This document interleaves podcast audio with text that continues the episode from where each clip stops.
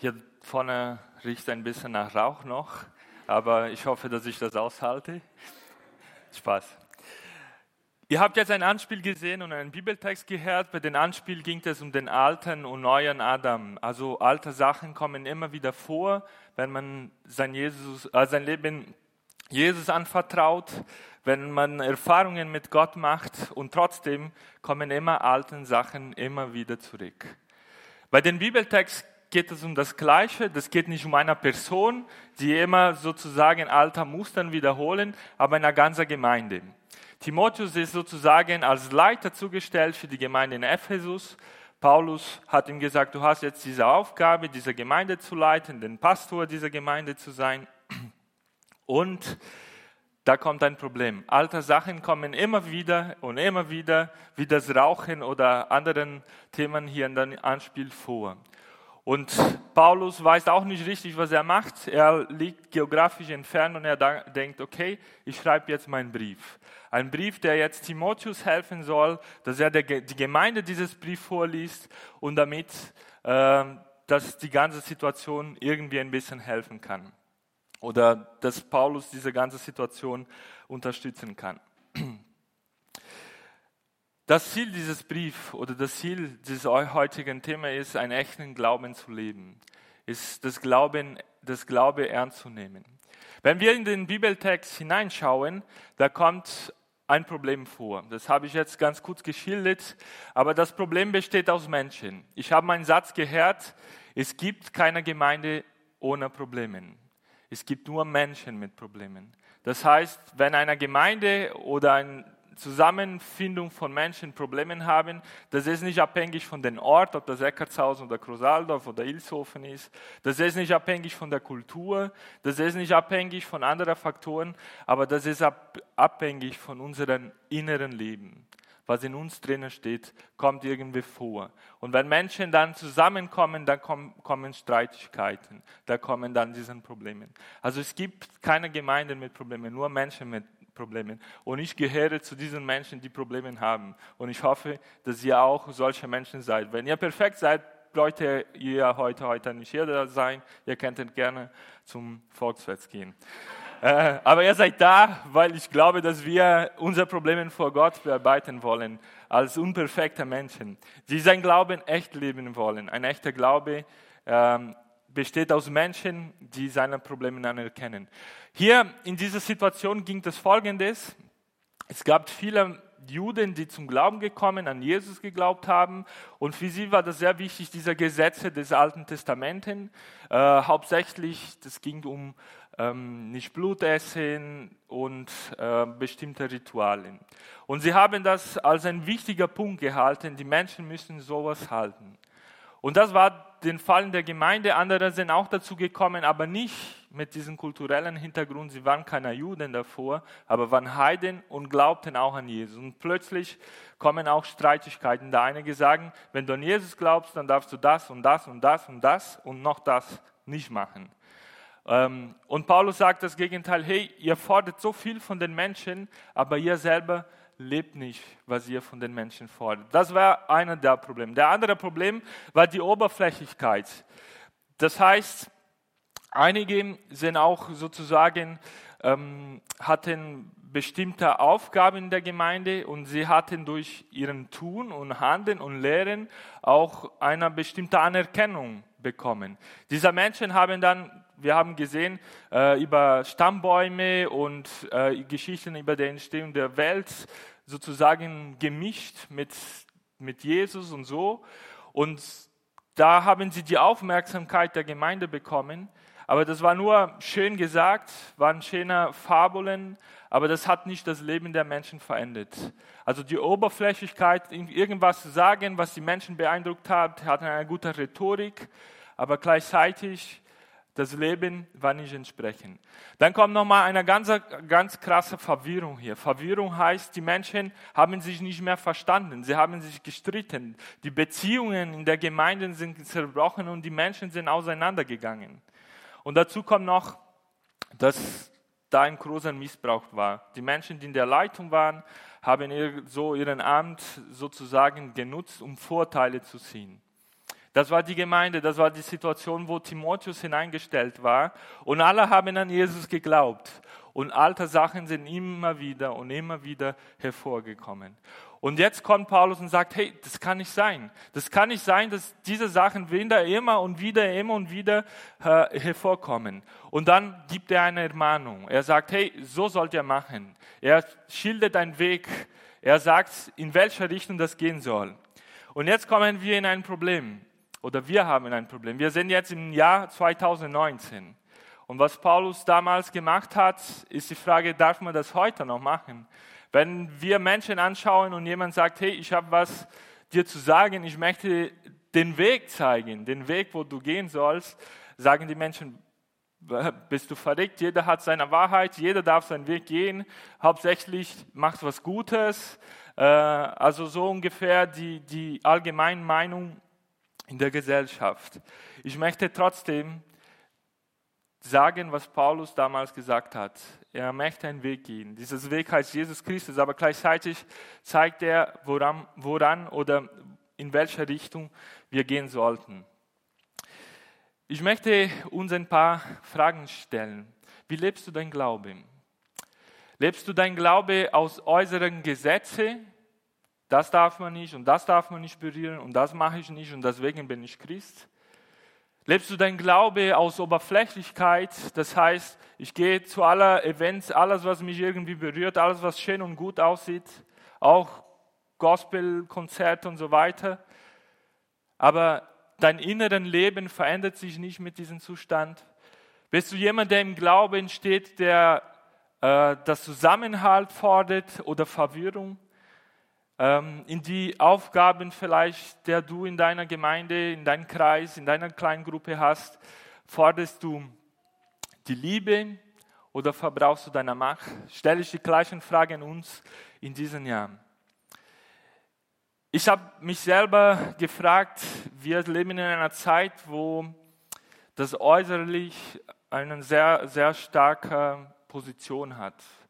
Also ich bin ein Befürworter auch von modernen Gottesdienst, wie wir hier machen. Weil ich glaube, dass das eher an den Menschen dran ist. Aber ich frage mich gleichzeitig, halte ich mich fest an die Form? Halte ich mich fest an der Rhetorik, an der Lobpreislieder, die mich gefallen? Oder halte ich mich fest an einen Inhalt, der mein Leben verändert? Gleichzeitig stelle ich auch die Frage für die älteren Geschwister. Ähm, also ich möchte nur sagen, wenn ich mich an solche Sachen festhalte, habe ich ein Problem. Hast du ein Problem? Weil das nicht Jesus Christus ist. Das gehört nicht zu den Inhalt zuerst des Evangeliums. Evangeliums. Das kommt nah an den Menschen, aber das verändert zuerst nicht Menschen. Wer Menschen verändert, ist die Wirkung des Heiligen Geistes durch das Wort Gottes in Jesus Christus. Das verändert Menschen, aber nicht, was wir drumherum machen. Gleichzeitig gilt das auch für zum Beispiel einen alten Gottesdienst oder eine Bibelstunde oder wo auch immer du seist, bist. Wenn die Form dir wichtiger ist als den Inhalt, da ist auch irgendwas falsch. Die Frage hat Paulus hier ganz klar gestellt. Lass uns an den Inhalt festhalten. Und diesen Inhalt ist Jesus Christus. Und zuerst mal nicht an die Form. Und hier kommt dann das Ziel, was Paulus sozusagen vor Augen hat, wo er seiner Gemeinde oder wo er Timotheus hier unterweisen will. Das Ziel ist ganz klar, dass die Menschen von der Liebe erfüllt werden, dass das von einem reinen Herzen kommt, äh, aus einem guten Gewissen und aufrichtigen Glauben. Das ist das Kernwert dieses Bibeltexts. Hier ist sozusagen die, die, das, die zentrale Aussage dieses Abschnitts. Das möchte Paulus dieser Gemeinde beibringen. Das möchte Paulus die Menschen beibringen. Wir können das anders formulieren, einen echten Glauben leben. Wir können sagen, im Glauben reifen, im Glauben wachsen. Das heißt Glauben wachsen. Und wenn ihr schaut, das zentrale Wort hier ist Liebe. Und das ist nicht eine Liebe, die ich heute habe und morgen vergeht, aber das ist eine Liebe, die bleibt. Das ist die Liebe, die Jesus Christus zu uns hat. Liebe kann Zustände ver, ver, ähm, verändern.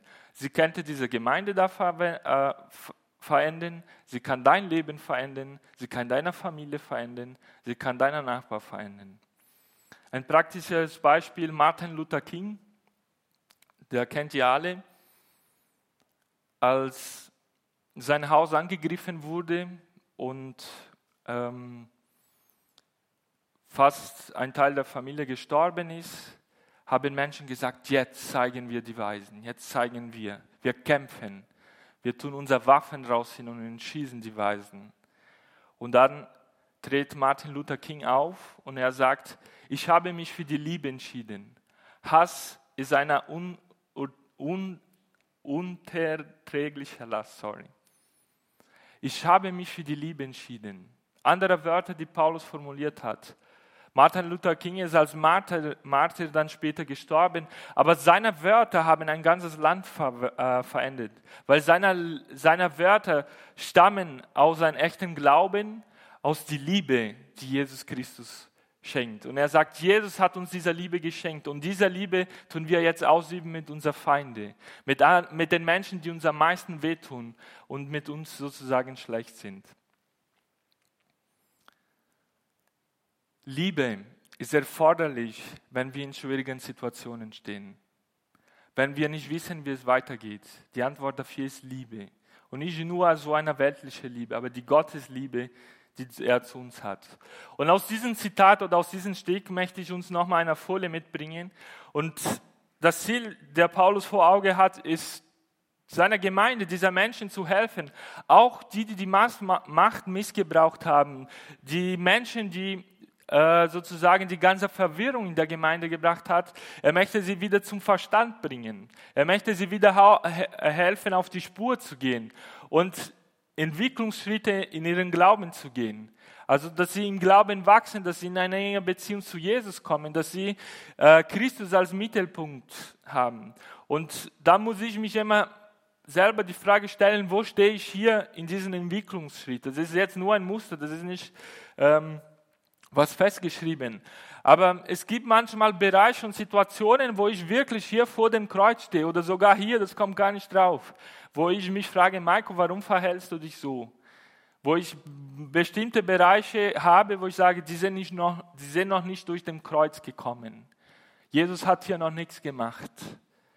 Das ist nochmal der alte Adam, der bei mir drin feststeht.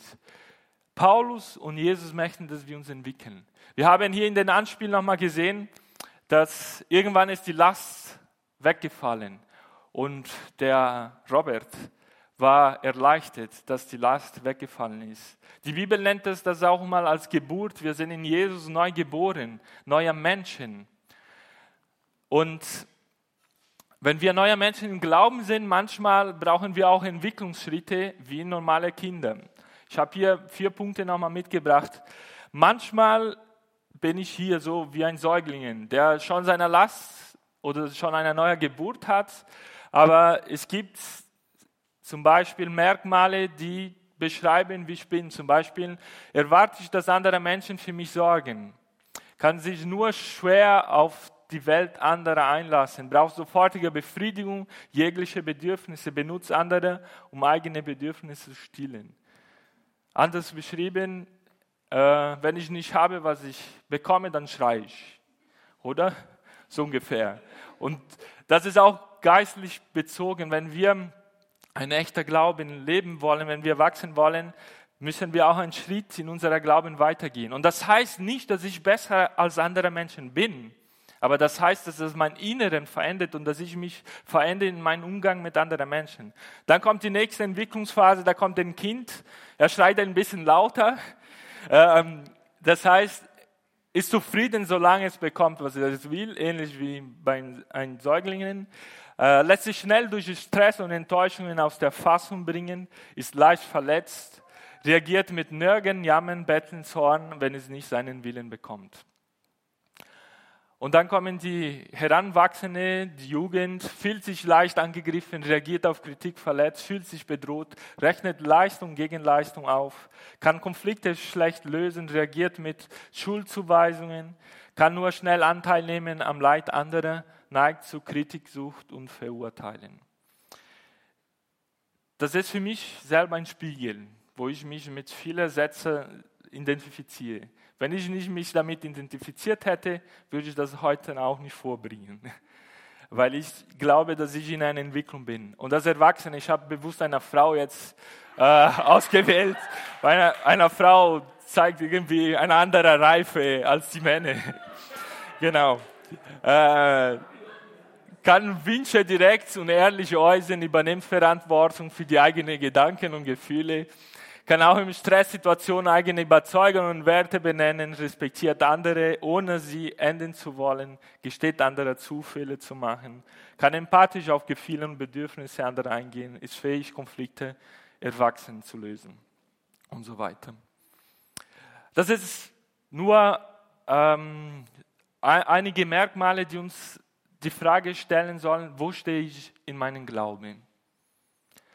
Bin ich jetzt abhängig von der Liebe, die mir hilft zu wachsen und einen Unterschied zu machen und reif zu werden, emotional reif zu werden, in meinem Inneren irgendwie reif zu werden?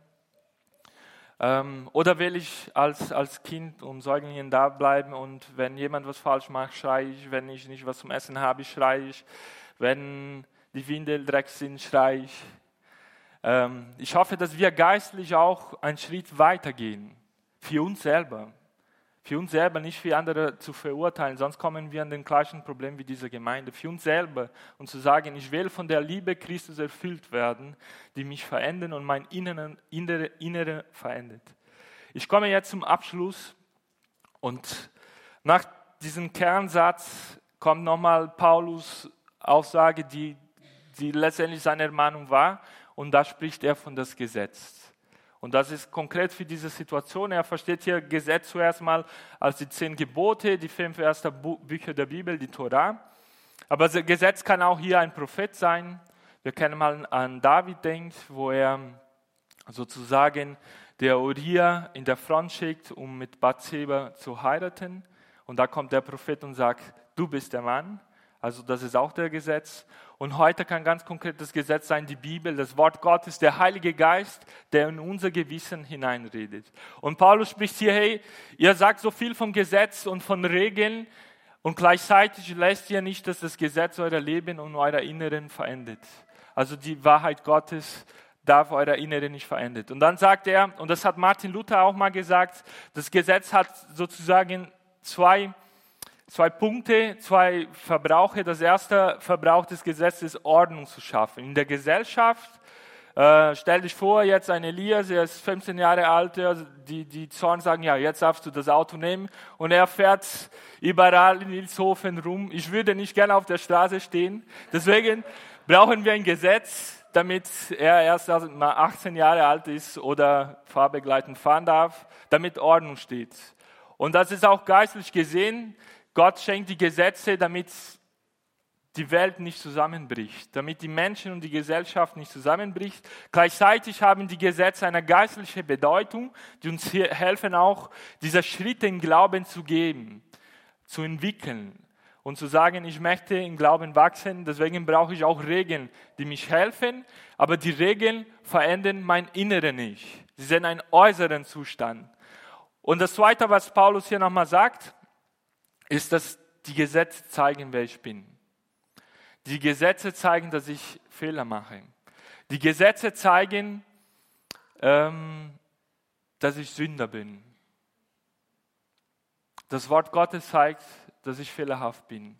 Und der Bibeltext kommen jetzt viele Bereiche vor, kommt die Sexualität ganz stark vor, sogar ähm, kann man nicht richtig identifizieren, wahrscheinlich Pädophilie wird hier beschrieben, ganz stark und von, ähm, von dem Missbrauch der Wörter, von Mord, Menschen, die seine Eltern töten.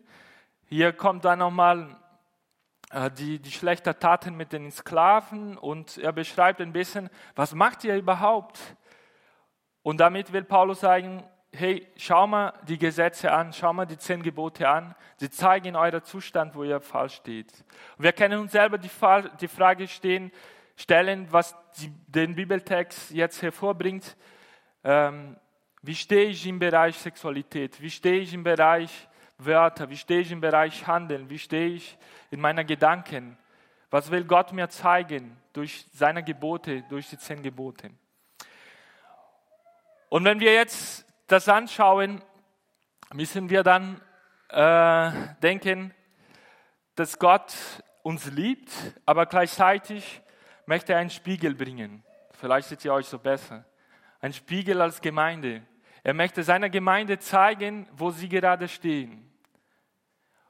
Und sie nicht das Äußere. Das Äußere ist, sieht schön aus, relativ schön, vielleicht eine krumme Nase oder irgendwas, aber das sieht schon schön aus. Kennt ihr euch alle sehen? Ungefähr. Also das Äußere ist nicht das Problem, was Paulus hier beschreibt, aber sein Wort, Gottes Wort will unser Inneren zeigen. Wie ist unser inneren Zustand? Was ist in uns drin? Und wenn wir unseren inneren Zustand anschauen, dann passt den Punkt 2 ganz gut zu mir. Und wahrscheinlich auch für viele von uns, wo wir sagen, ich bin Sünder, ich bin Fehler, ich mache Fehler.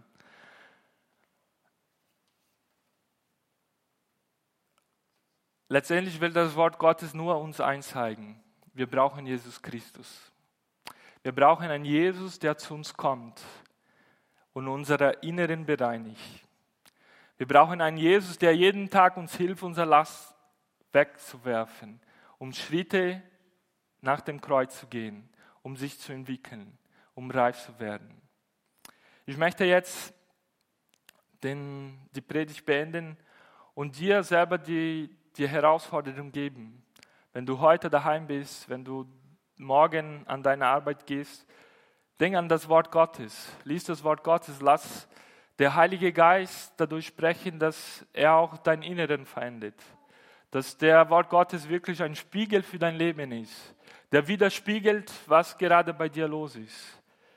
Und hilft dir, das zu bearbeiten. Gott segne dich. Amen.